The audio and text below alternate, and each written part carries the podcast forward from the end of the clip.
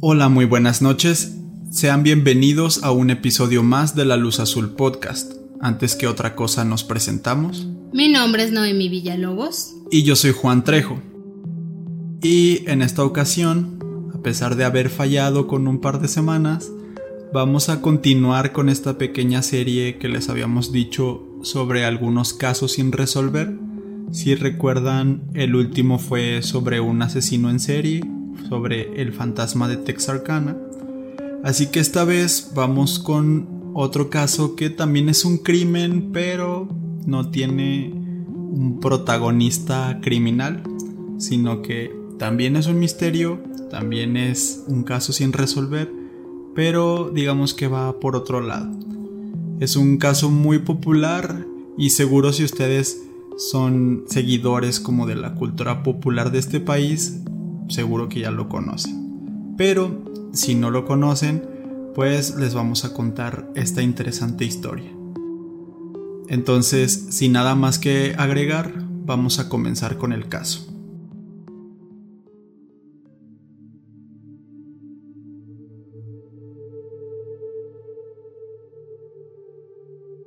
Como hemos aprendido en este podcast, la mente del ser humano puede escalar a niveles de violencia simplemente increíbles. Es sorprendente cómo los protagonistas de cada historia imaginan, planean y cometen sus atrocidades. Pero resulta más impactante ponerles cara a estos victimarios, pues la mayoría de las ocasiones lucen como personas normales, alguien del que jamás sospecharías. Lo que sí se puede concluir es que, a pesar de las sorpresas que esto nos cause, es mucho mejor que las autoridades atrapen a los culpables, en lugar de tener más y más casos sin resolver. Esta vez regresamos a Asia Oriental, específicamente a un país considerado de los más seguros del mundo y cuya cultura popular su música, sus películas, su literatura, lo han llevado a ser referente del entretenimiento y así estrechar vínculos con la población de Occidente. Este caso es conocido por ser uno de los más impactantes y mediáticos, además de que la sociedad en general se volcó de lleno a apoyar la solución del crimen. En este nuevo episodio de La Luz Azul Podcast relataremos la historia de los niños rana de Corea del Sur, un suceso que marcó a todo el pueblo surcoreano y que hasta nuestros días sigue sin un solo culpable oficial. Antes de comenzar de lleno con el caso, queremos hacer la pequeña aclaración de que no sabemos coreano, entonces, muy probablemente todas las cosas que digamos están pronunciadas erróneamente, pero creo que ustedes sabrán perdonarnos por eso. Ahora sí comencemos. El 26 de marzo de 1991 fue un día de asueto en Corea del Sur, ya que iban a estar celebrando sus primeras elecciones democráticas locales en 30 años. No es complicado imaginarnos el gran despliegue que había en las calles. La policía estaba ocupada y toda la atención estaba centrada en el acto político. Esto también llevó a los adultos como a los niños a tener un día libre. En nuestros días, los niños ya no suelen salir demasiado de sus dormitorios para encontrar la diversión, pues existen las redes sociales, videojuegos u otras formas de entretenimiento dentro de casa digamos que hasta cierto punto es un poco más seguro. Pero a los que nos tocó nacer en los noventas o en años anteriores, todavía tenemos esos recuerdos de ir a casa de tu vecino, que regularmente era tu amigo, y organizarte para jugar en la calle, en el parque o en cualquier otro sitio al aire libre. Pues en esta ocasión tenemos a un pequeño grupito de amigos, una pequeña banda de vecinos, que eran residentes de una pequeña villa a las afueras de la ciudad de Daegu. Este grupito estaba conformado por los siguientes niños. Wu Chil-won, de 13 años. Yo Ho-young, de 12 años. Kim Jong-gyu, de 11 años. Park Chang-in, de 10 años. Kim Jong-sik, de 9 años, y Kim Tagrion, de 10 años. Las casas de estos niños estaban una frente a la otra, formando una especie de círculo, por lo que todas estas familias se conocían desde siempre. Incluso en algunas de las entrevistas y reportajes, los papás de estos niños dirían que más que vecinos o amigos, eran como hermanos. De hecho, los padres nombraban a este grupito como los seis mosqueteros. Aquel 26 de marzo de 1991, aprovechando el día libre, la pequeña banda estaba jugando en el patio circular, pero uno de los vecinos se molestó porque estaban haciendo mucho ruido y les dijo que se fueran a jugar a otro lado. Después del regaño, deciden moverse del lugar y realizar una de sus actividades favoritas de grupo, que era subir a la montaña y recolectar huevos de salamandra.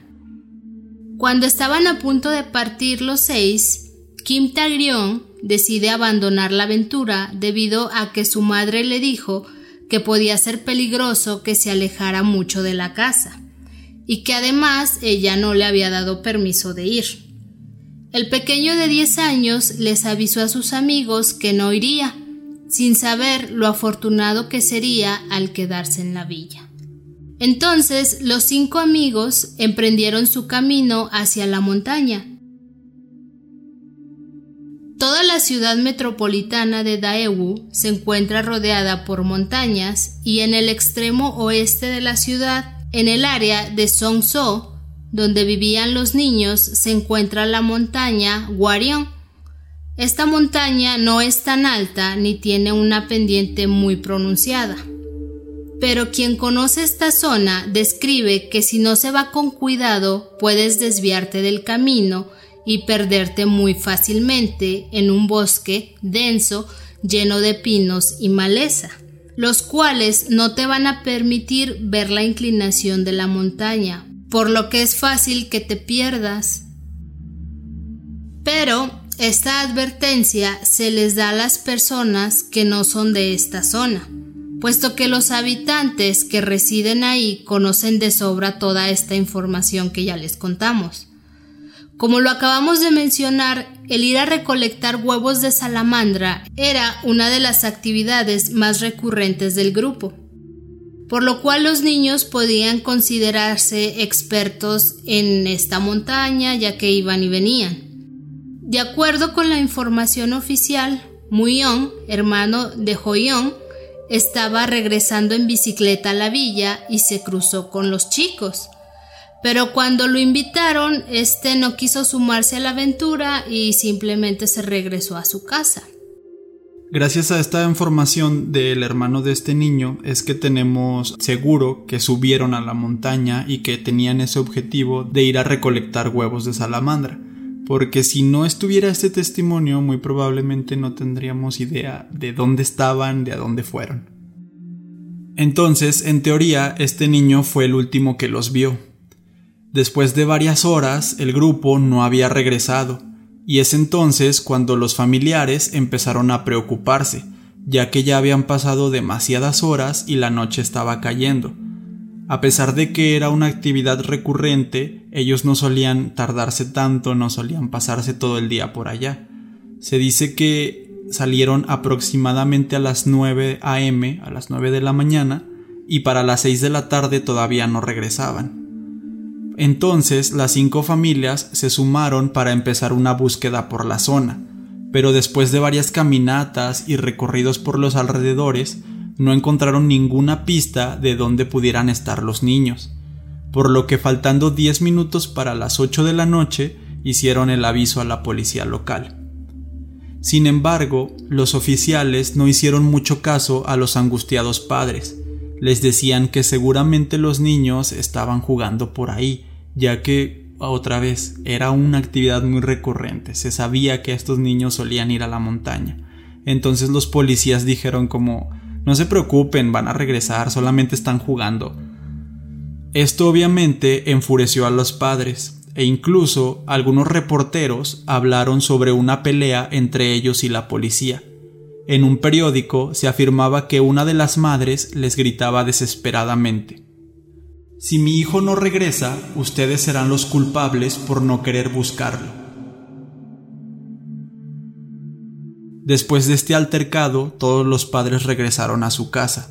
Kim Hyung-do, que fue, era el padre de Kim Jong-yu, diría que esa noche tuvo un sueño en el que su hijo se paraba frente a la casa, se asomaba brevemente y se iba sin decirle nada.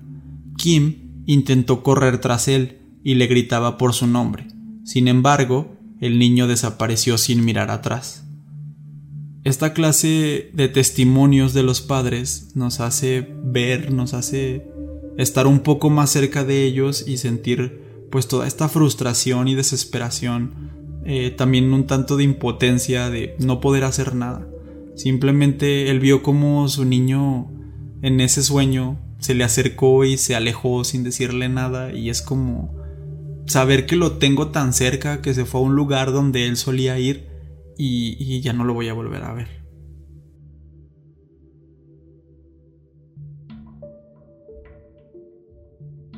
Pasaron los primeros días sin que la policía u otros vecinos se preocuparan por el grupito, pero obviamente los padres estaban desesperados buscándolos una y otra vez por la montaña y sus alrededores. En la mañana del 30 de marzo, el cuarto día desde la desaparición, uno de los padres recibió una llamada telefónica con una voz masculina que dijo lo siguiente Tengo a los niños, todos están sufriendo. Dos de ellos están muy graves. A continuación solicitó una suma muy grande de dinero y dio un lugar y fecha para el intercambio. El hombre salió corriendo de su casa para avisarle al resto de los padres. A pesar de las condiciones, todos saltaron de alegría, pues por fin tenían una esperanza de encontrar a sus hijos con vida. Por la noche acudieron acompañados de la policía al lugar acordado, pero, después de esperar un par de horas, nadie apareció y todos regresaron a su casa sintiéndose de lo peor. El día siguiente apareció en la televisión el primer reportaje sobre la desaparición. Salieron a cazar ranas y hoy cumplen cinco días sin regresar, decía la reportera. A partir de este momento, la noticia de los niños rana comenzó a hacerse cada vez más y más grande. Se dice que en dos días toda la provincia sabía sobre la desaparición y en menos de una semana esto ya era una noticia nacional. Aquí nos podemos dar cuenta el alcance, el impacto que tuvo esta desaparición, que los papás estaban desesperados y estaban presionando. Y bueno, como les acabo de mencionar, la noticia se dio a conocer como los niños rana, pero nosotros desde un principio les dijimos que el objetivo era buscar huevos de salamandra. Pero la prensa quiso hacer el caso más llamativo y se les ocurrió que era mejor llamarlos los niños rana. Y de hecho pueden encontrar en internet los artículos donde se especifica que sí iban a cazar ranas, no a buscar los huevos de salamandra. Pero, como acabo de decir, el fin era que la noticia se escuchara más atractiva, que llamara más la atención y a lo mejor los huevos de salamandra no eran algo que tuviera o causara mucho interés en la población. Además es un poco también como una catchy phrase, o sea, una palabra que llame así la atención, porque también se vi en las imágenes cuando estábamos investigando, había carteles que tenían una ranita dibujada, eh, una ranita que estaba llorando. Entonces, hasta como por esa parte de publicidad, pues funcionaba más llamarle al caso los niños rana que los niños huevos de salamandra o algo así, pues no. Como bien lo menciona Noemí, rápidamente este caso fue el centro de atención de todo el país, ya que los noticieros no solían hablar de desapariciones o crímenes en Corea. Ya lo habíamos dicho, era un país muy seguro, es un país muy seguro hasta la fecha. y de hecho, aunque no se hablara de crímenes, sí había algunos en los periódicos, pero casi nunca se hablaba de crímenes en pequeños pueblos. Recordemos que la villa donde ellos vivían estaba a las afueras de una ciudad, era una villa muy pequeña. Y a pesar de esto, tampoco era muy común que se hablaran de crímenes de niños, simplemente o no se tocaban o no ocurrían tanto, entonces sí era extremadamente raro que se tocara la noticia de un pueblo pequeño donde hubieran niños involucrados en un crimen o en una desaparición. Todos los medios de comunicación querían asegurarse de estar cubriendo la nota en su totalidad, y pronto era de lo único que se hablaba en televisión, en radio, en los periódicos. Para este momento, el grupo de padres había decidido dedicarse de tiempo completo a buscar a sus hijos, así que renunciaron a sus respectivos trabajos y juntaron sus ahorros para comprar una camioneta. Esta camioneta la llenaron con carteles con los nombres y fotografías de los desaparecidos. Además, tenían un megáfono por el que iban por las calles de todos los pueblos cercanos pidiéndole ayuda a la gente. Les pedían o que se sumaran a la búsqueda, que los ayudaran a buscar en las calles, en las montañas, en los campos, o si no, a ver si alguien tenía alguna pista, alguien había escuchado o visto algo, algo que los ayudara a acercarse más a encontrar a sus hijos.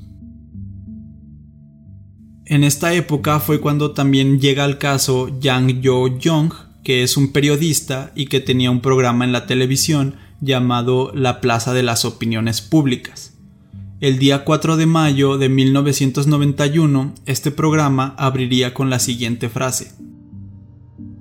Cada vida es importante, pero este caso es extraordinario y triste al tratarse de cinco niños. Vuelvo a lo mismo. Nunca solía haber muchos crímenes en Corea, o al menos no se hablaba mucho de crímenes y menos de niños. Es por eso que la noticia se hizo tan popular y tan mediática. Si lo viéramos en esta época, pues igual y hasta viral en su forma de, de los años 90 y, y los medios de difusión más limitados que había en ese tiempo, en ese programa, Yang entrevistó a los padres de los desaparecidos, quienes no tuvieron reparo en expresar su inconformidad con la investigación. Una de las cosas que más se mencionaron aquel día fue el hecho de que la noticia se refería a los niños como fugitivos, pero no como desaparecidos. Esto demostraba el desinterés de las autoridades y, en la opinión de los padres, parecía que querían dar el caso por cerrado lo más pronto posible. Básicamente era que no le estaban dando la importancia que se le debía de dar, a pesar de que, como mencionó Juan, esta noticia estaba por todos lados, era demasiado viral en aquellos tiempos como para que se cerrara así como así. Durante la transmisión del programa, la producción recibió una llamada telefónica. La persona que contestó el teléfono entró en escena y dijo que había llamado Yong Sin, uno de los niños desaparecidos, llorando y pidiendo que por favor su madre le contestara. Todos los presentes aplaudieron y gritaron llenos de emoción. Pero cuando la madre de Jong Sin llegó al teléfono, la llamada fue cortada. La investigación determinaría que esa llamada, al igual que la primera, había sido una broma. A pesar de los malos tragos, esto ayudó a que el caso atrajera más y más atención, y tal fue la repercusión mediática que hizo que la noticia llegara al presidente de Corea de aquel entonces, Rota Wo, quien reclutó a miles de policías y militares para que ayudaran en la búsqueda, y ellos se encargaron de peinar cada perímetro de la montaña durante los meses siguientes. Se estima que hubo más de 300.000 policías y militares dedicados exclusivamente a este caso. El monte fue recorrido cientos de veces por casi un año continuo. Sin embargo, a pesar de este gran despliegue de agentes y de voluntarios, toda la cobertura televisiva del caso, a pesar de que los padres habían dejado sus vidas y se dedicaron por completo a viajar por todo el país en búsqueda de sus hijos, no lograron dar con ninguna pista sobre su paradero. Se generaron millones de volantes y se ofreció una recompensa equivalente a 30 mil dólares, que eran 42 millones de wons de la época, a quien diera información sobre dónde estaban los niños. También sus fotos fueron colocadas en cartones de leche, en letreros, tarjetas telefónicas y en periódicos. Prácticamente todos habían visto o tenían en su posición imágenes impresas con las fotografías de los niños y el nombre de Frog Boys o los niños rana. Y uno pensaría que conforme va pasando el tiempo, toda esta emoción o toda esta esperanza en encontrar algo, pues fueron, fueron bajando con el tiempo, porque los casos se van enfriando y la gente va perdiendo esa pequeña llama, esa pequeña esperanza de encontrarlo. Pero realmente en este caso esto no parecía ser así. Todo el país estaba volcado en una búsqueda intensa e incluso hubo otros países que empezaron a sumarse y empezaron a difundir la noticia, ya que eh, para este punto, como habían recorrido la, la zona tantas veces, pues creían que los niños podrían encontrarse en cualquier parte del planeta. Al mismo tiempo, decenas de teorías comenzaron a nacer, y aquí les vamos a contar algunas de las que fueron más relevantes en la época. La primera decía que habían sido secuestrados, ya que durante esa época era un negocio secuestrar niños y luego los obligaban a mendigar por las calles. La segunda teoría hablaba sobre ser raptados por espías de Corea del Norte. No sé si ustedes sepan de esto, pero se habla mucho de estos secuestros, creo que hasta la fecha todavía hay teorías de que siguen ocurriendo, tanto en Corea del Sur como en Japón o como en China, el gobierno de Corea del Norte suele hacer estos secuestros para llevarse miembros de otros países a su, a su país. La tercera mencionaba que habían sido abducidos por extraterrestres y que por eso no había ni un solo rastro de los niños. Y la cuarta teoría, siendo una de las más descabelladas, decía que los niños habían muerto a manos de un leproso. Ustedes se preguntarán por qué específicamente de un leproso, y esto es porque hay un mito coreano que atribuye al hígado de los niños la cura para esta enfermedad, para la lepra. Incluso hay información de que, de hecho, sí hubo un caso en el que un leproso asesinó a un niño por este tipo de casos y por esta leyenda urbana en, Corea, pues fue que la teoría tomó cada vez más fuerza. Sin embargo, pues nunca hubo una prueba fehaciente sobre esto. Pero la teoría oficial, apoyada principalmente por el gobierno y las autoridades, indicaba que el grupo había huido por voluntad propia y que seguían vivos. Por esta razón, en 1992, un año después de la desaparición, se estrenó la película Frog Boys, que narra la historia de unos chicos que habían huido de casa en busca de una aventura nueva. La película tenía la intención de convencer a los niños que donde quiera que estuvieran, que volvieran a sus casas.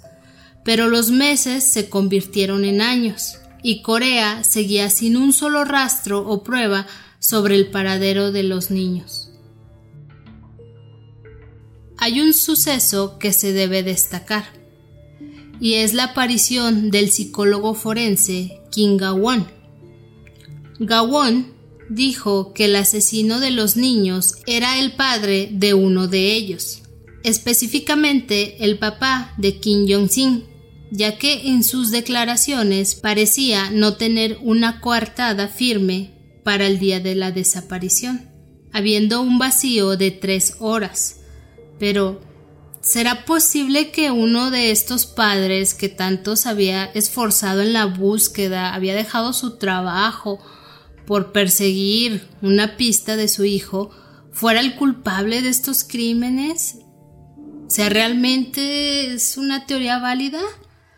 Habían ido a la televisión a acusar al gobierno y la policía de que no estaban haciendo su trabajo. O sea, no sé.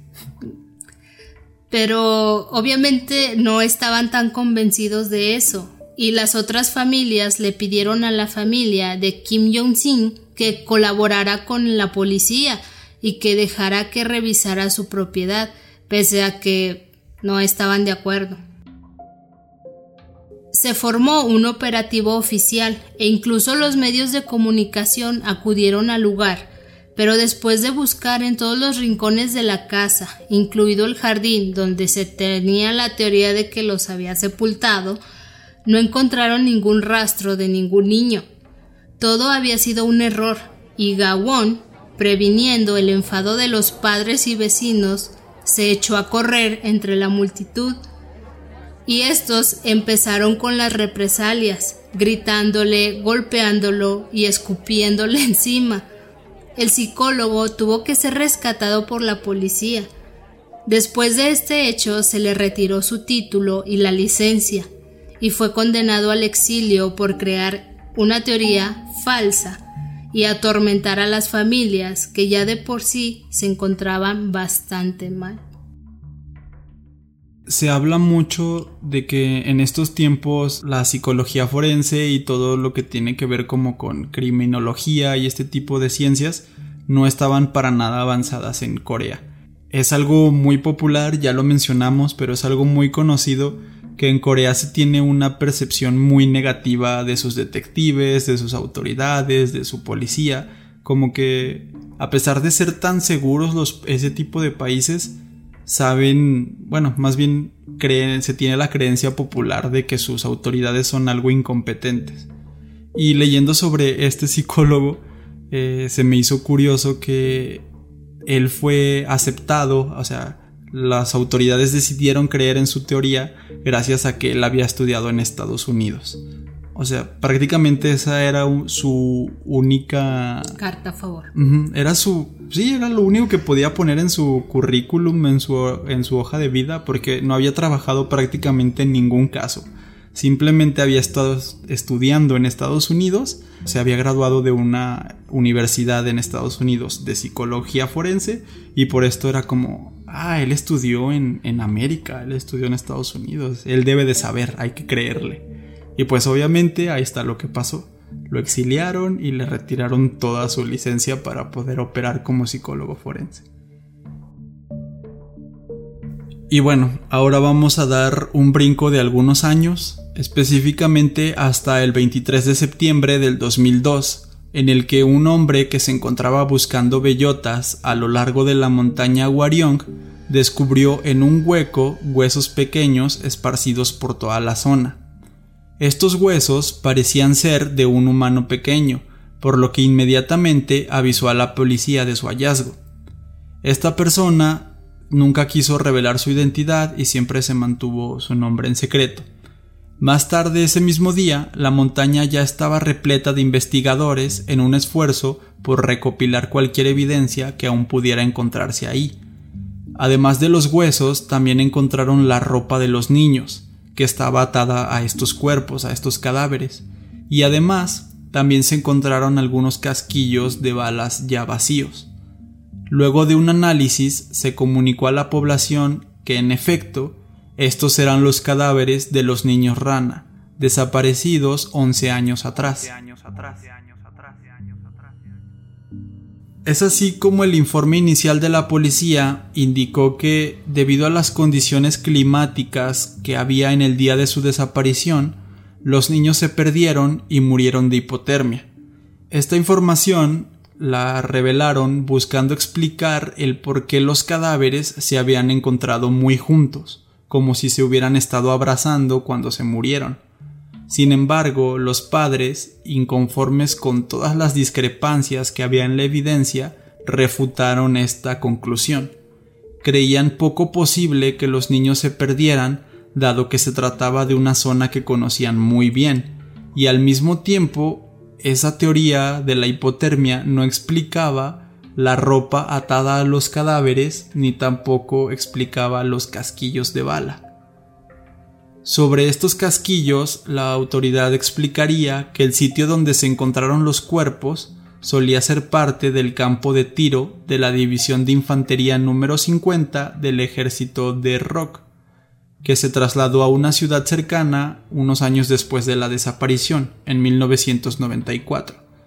Pero si recordamos la historia que les estamos contando, cientos o quizá miles de personas habían recorrido cada uno de los rincones de esta montaña en todos los años anteriores. No fue solo una vez, había habido muchos recorridos por esa montaña.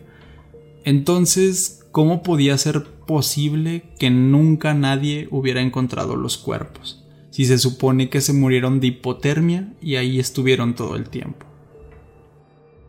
Naturalmente, la gente comenzó a especular que los niños murieron a causa de balas perdidas, y que los militares habían encubierto todo con ayuda del gobierno.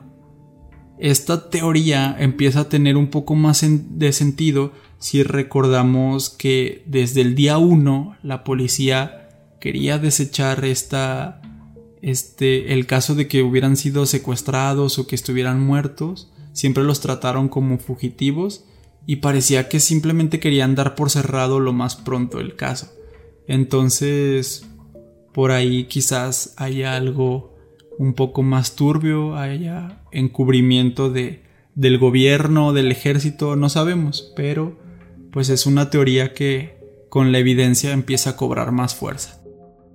Las personas creían firmemente que era casi imposible que los niños se hubieran extraviado ya que conocían perfectamente el terreno, sobre todo el área donde fueron encontrados los cuerpos.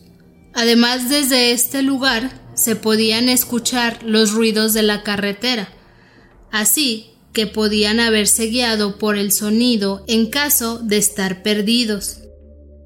Incluso, un programa de televisión coreana realizó un experimento que consistía en llevar a un grupo de niños al oscurecer hasta el sitio donde fueron encontrados los restos y dejarlos solos para que salieran de la montaña. Luego de un rato, todos los niños regresaron a su casa sanos y salvos y sin ninguna clase de, de susto, que tuvieran miedo, se sintieran desorientados.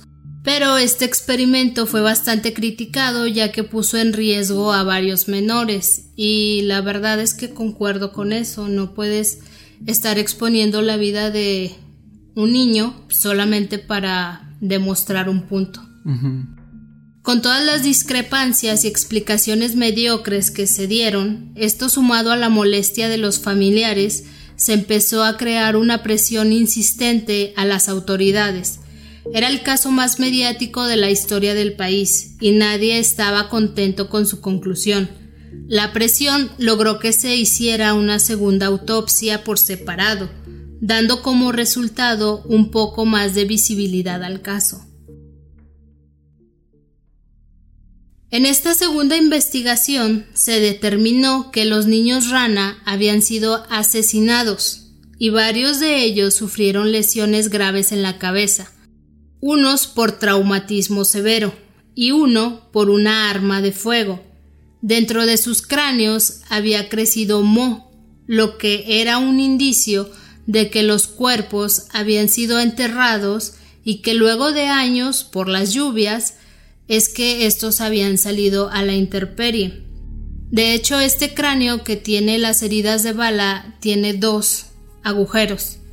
Es por eso que mediante el estudio, a pesar de que se encontraron huesos de, los cadáveres, lo que fue más estudiado fueron los cráneos de cada uno para poder llegar a todas estas conclusiones.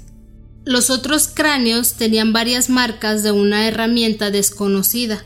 Los expertos creen que la herramienta utilizada para aplastar la cabeza de los niños estaba vinculada con la profesión del asesino, esta pieza de evidencia, junto con el nudo que se usó para la ropa de los niños, hizo que se llegara a la conclusión de que el asesino tenía posiblemente una ocupación como mecánico. No sabemos realmente ni se explica cómo es que se llega a esta conclusión de que la persona tenía de oficio el ser mecánico, pero sí había yo leído que posiblemente se tratara de un martillo o de una llave inglesa con lo que pudo golpear las cabezas de los chiquitos. También existe un análisis psicológico del posible asesino, que indica que seguramente sería un hombre soltero y que nunca había sido acusado por otro crimen. Pero a pesar de todas las conclusiones, las respuestas concretas, fuera de las teorías, siguen siendo un misterio porque no se sabe absolutamente ni qué pasó ese día, ni cómo fue que todos los niños aparecieron muertos.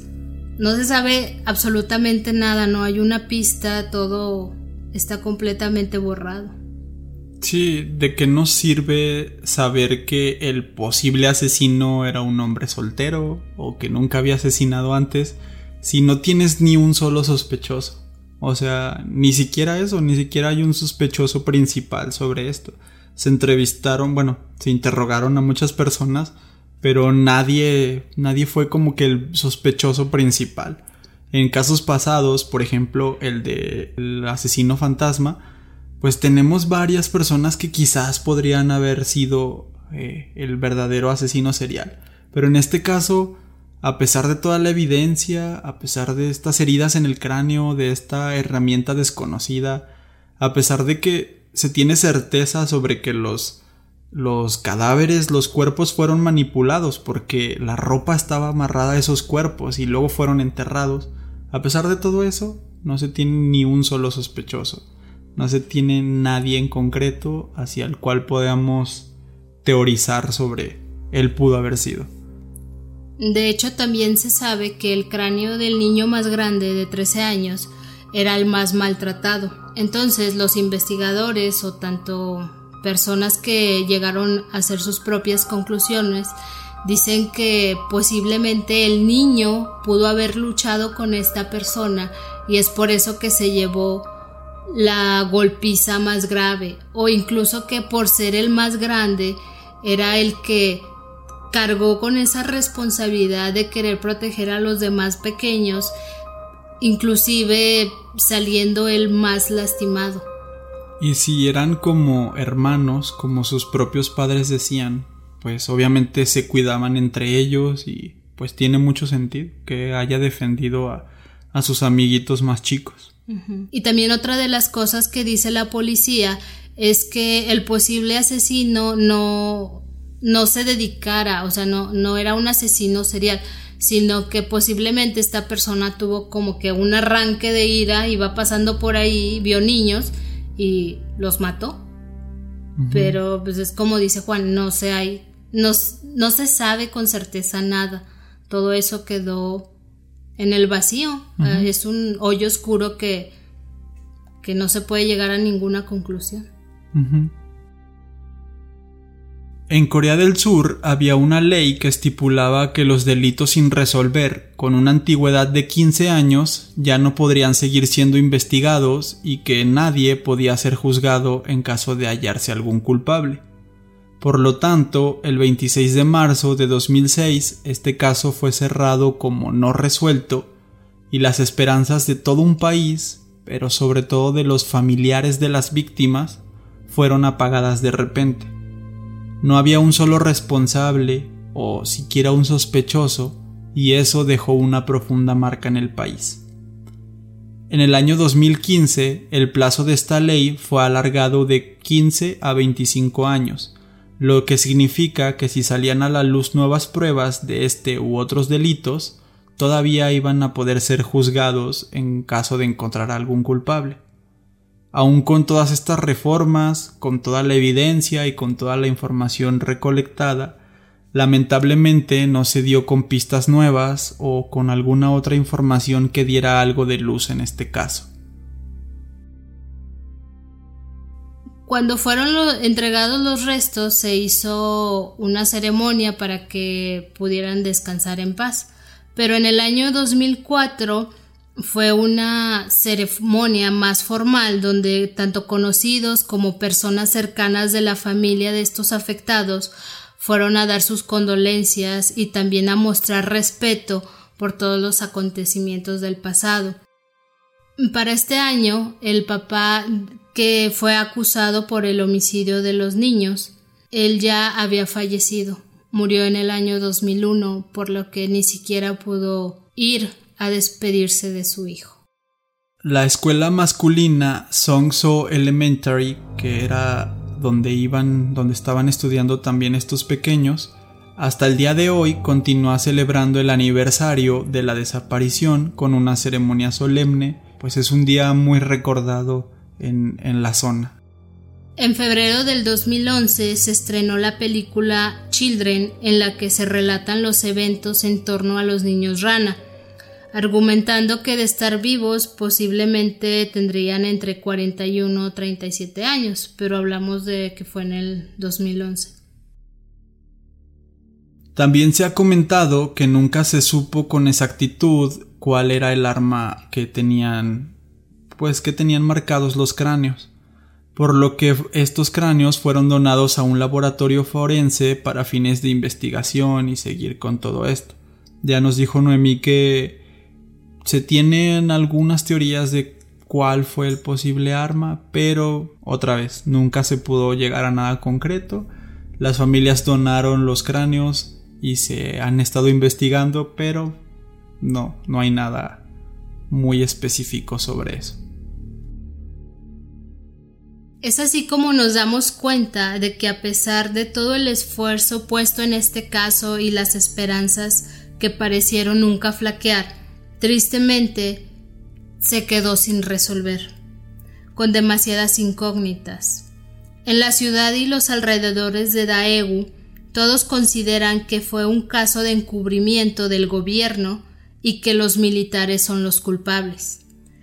Con el paso de los años, gran parte de la población surcoreana piensa lo mismo. Posiblemente es la teoría que más reconfortó al pueblo para no seguir torturándose pero no deja de ser uno de los peores crímenes de la historia de Corea del Sur, y sobre todo expone la mala gestión por parte de las autoridades, algo que recurrentemente es expuesto en su ficción surcoreana, como también les acaba de comentar Juan. Es muy normal ver una película o una serie que trate sobre este tema de, de crimen, donde se expone cómo es la burocracia en Corea del Sur. Sí, y sobre todo se expone como a las autoridades en este papel un poco, pues sí, de ineptitud. Por ejemplo, uno de los casos así más famosos de películas surcoreanas en Parasite, que es la película esta que ganó el Oscar, excelente película por cierto, aunque no trata como sobre o sea, sí es sobre un crimen, pero no trata exactamente sobre la autoridad o la policía o, este, o un detective. En las pocas escenas que hay policías en esta película, fíjense, y los policías son más usados como en un tono cómico, como burlándose de ellos, como si estuvieran tontos.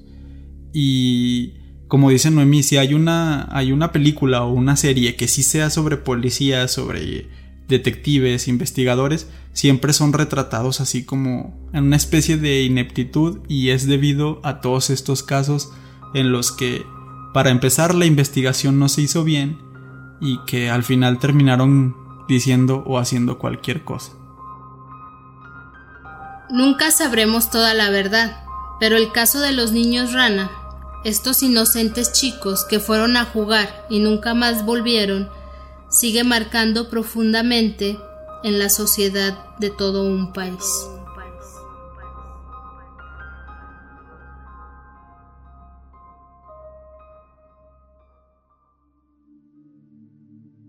Y bueno, este fue el caso sin resolver de esta semana o de este mes, como lo quieran ver. Eh, es un caso, pues sí, muy mediático que tal vez muchos de ustedes ya conocían, pero teníamos ganas de hacerlo y entraba a la perfección en esta miniserie de casos sin resolver. Había una cosa que leí en un reportaje que también se me hizo pues algo fuerte, algo incluso triste. Uno de los padres de estos niños años después confesó que por aquella época empezó a tomar pastillas para no quedarse dormido, ya que como salían constantemente a, a buscar a los niños y hacer recorridos en la montaña, ellos se sentían muy cansados y este papá en específico no quería dormirse, no quería quedarse dormido, porque después de que este otro papá que les contamos, que su hijo se le apareció en sueños, él no quería que su hijo se le, apareciera en sueños. Él como que dijo simplemente no voy a dormir porque no quiero cerrar los ojos y ver a mi hijo ahí, no quiero imaginarme que está muerto, no quiero saber nada de mi hijo hasta que no lo encuentre. Y es algo, no sé, se me hace muy triste, se me hace muy fuerte.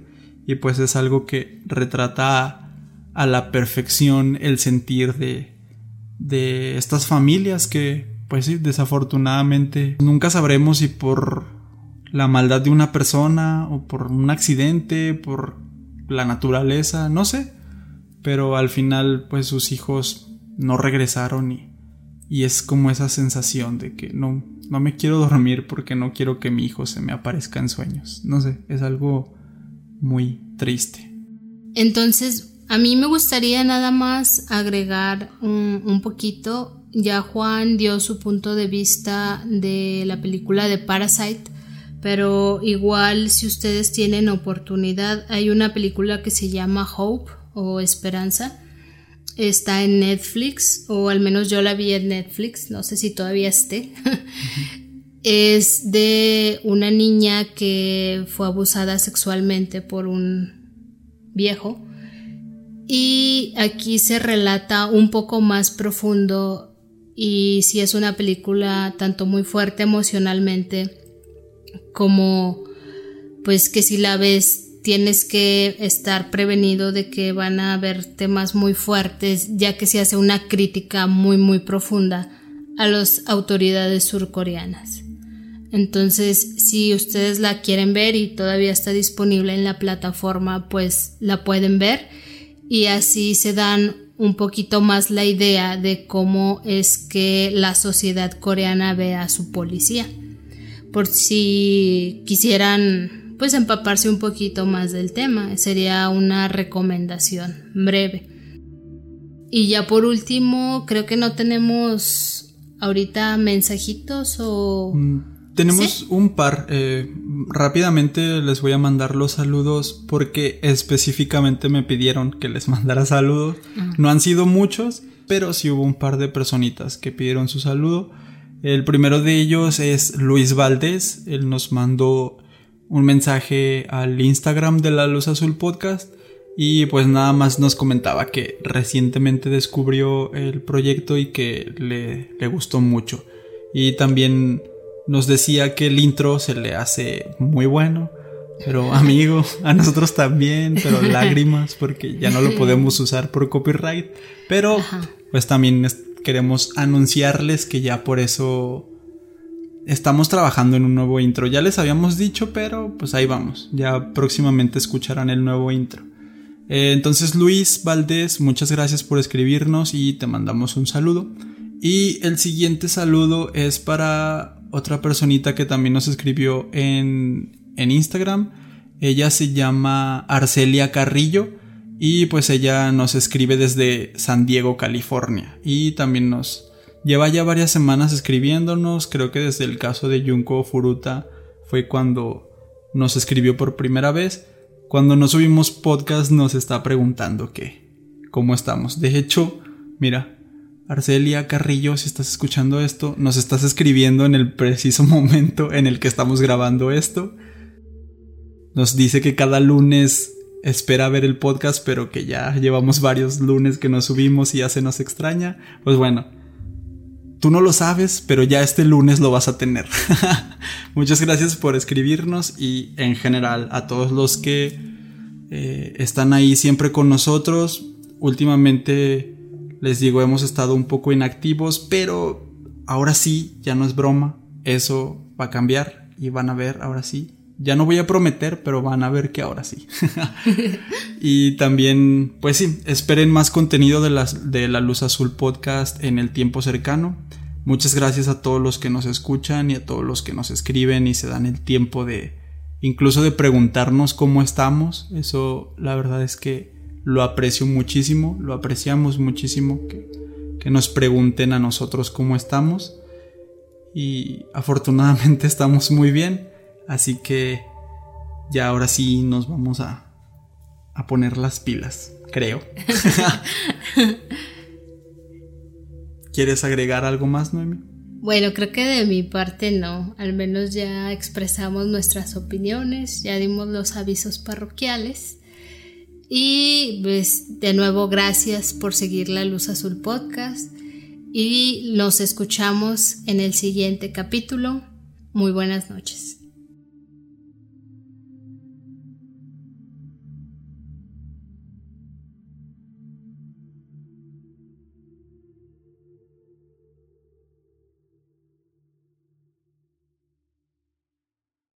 BetMGM has an unreal deal for sports fans in Virginia. Turn $5 into $150 instantly when you place your first wager at BetMGM. Simply download the BetMGM app and sign up using code Champion150. Then, place a $5 wager on any sport. You'll receive $150 in bonus bets, regardless of your wager's outcome. And if you think the fun stops there, the King of Sportsbooks has plenty of surprises in store. Check out daily promotions, same game parlays, live bets, and so much more. Download the app in Virginia today and get $150 in bonus bets instantly from your first wager only at BetMGM. BetMGM and GameSense remind you to play responsibly. See BetMGM.com for terms. 21 plus only, Virginia only. New customer offer. Subject to eligibility requirements. Rewards are non withdrawable bonus bets that expire in seven days. Please gamble responsibly. Gambling problem? Call 1 800 Gambler. Promotional offer not available in Washington, D.C. Get ahead of postage rate increases this year with Stamps.com. It's like your own personal post office. Sign up with promo code PROGRAM for a four week trial plus free postage and a free digital scale. No long term commitments or contracts. That's Stamps.com code PROGRAM.